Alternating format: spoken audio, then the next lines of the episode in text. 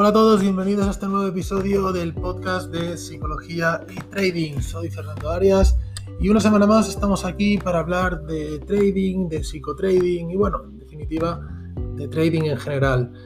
Em, en el capítulo de hoy vamos a hablar eh, sobre si somos expertos en trading, ¿no? ¿Cuántas veces hemos repasado nuestra sesión y hemos dicho, tenía que haber entrado aquí o tenía que haber salido allí? O tenía que haber puesto el stop más allá. Tenía que, tenía que, ese es el gran problema, ¿no? A gráfico pasado todos somos grandes traders. Vemos claramente nuestros patrones de entrada, nuestros puntos de entrada, dónde va el stop. Pero ¿dónde está el problema? Bueno, pues el problema está cuando, digamos que a la derecha ¿no? del gráfico solo está el infinito, la incertidumbre. En ese momento nos bloqueamos y, no sabemos qué hacer, ¿no? Se da nuestro patrón de entrada, pero nos quedamos mirando, esperando una confirmación, o dos, o tres, que nunca llega. Y luego el precio ya se ha ido sin ti. Eh, tu stop ya queda muy lejos y empiezas a lamentarte por no haber entrado en ese punto. Dices, ostras, era mi patrón, ¿por qué no ha entrado? Y te da rabia haber estado tan lento. Y quieres entrar al mercado para, para resarcirte de lo ocurrido, ¿no?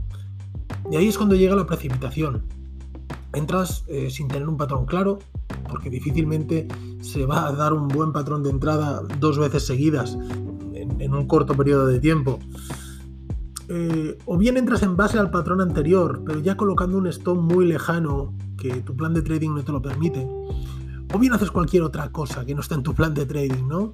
Pero la haces y sabes que no deberías, pero la haces porque porque tenías que haber entrado antes y no lo has hecho, ¿no? Y este es un punto muy relevante en el psicotrading. Esta forma de, de autosabotearnos es uno de los principales problemas de los traders. A gráfico pasado, todo es muy fácil, pero cuando estás dentro de una posición o antes de tomarla, pues todo se complica. Em, por otra parte, también cuántas veces te has arrepentido ¿no? por cerrar una, una, operación y que el precio siguiera en la dirección en la que estabas posicionado o no cerrarla cuando tenías cierto beneficio y ver cómo el precio se giraba en tu contra.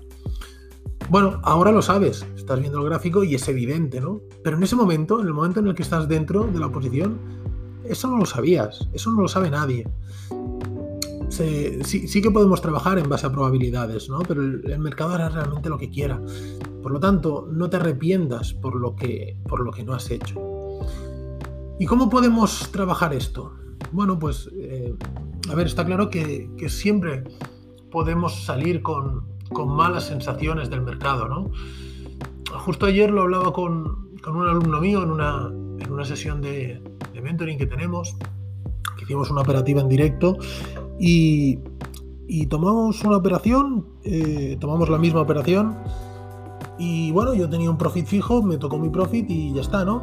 Y él tomó la misma operación pero no sabía qué hacer cuando llegó a un punto relevante, si salir, si entrar, o sea, si, salir, si dejar correr. Em, y, estaba sufriendo, ¿no? Entonces, bueno, finalmente decidió cerrar la operación y luego el precio siguió su recorrido, ¿no? Y ahí es donde empezaron los lamentos. Es que ¿por qué he cerrado? Es que... Mm, y es que nunca vamos a salir en el punto más alto de un movimiento. Por tanto, si te sales antes, te arrepentirás de no haber aguantado más. Y si aguantas demasiado y se gira, te arrepentirás de haber aguantado y de no cerrar antes. Entonces, digamos que siempre estamos insatisfechos, ¿no? Eh, ¿Cómo lo podemos hacer? Bueno, pues desde mi punto de vista solo hay una forma de arreglar esto y es hacer siempre lo mismo. Debemos tomar una entrada en base a nuestro plan de trading y ser fiel a ella. Si se da nuestro patrón, entramos, sin miedo, sin pensar. Y habrá veces que saldrá bien y otras que no. Pero da igual, porque la estadística es la que nos, hará tener éxito, ¿no?